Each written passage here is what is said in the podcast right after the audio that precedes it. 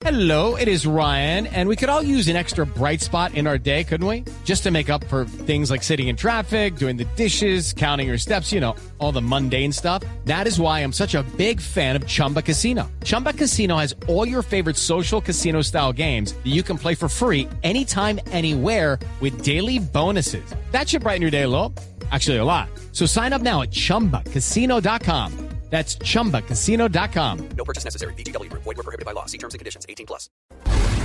Y quedamos atentos al tenista colombiano Santiago Giraldo, quien avanzó en la final del ATP 500 de Barcelona. El colombiano, en una magnífica demostración de tenis, venció a Nicolás Almagro, número 20 del mundo.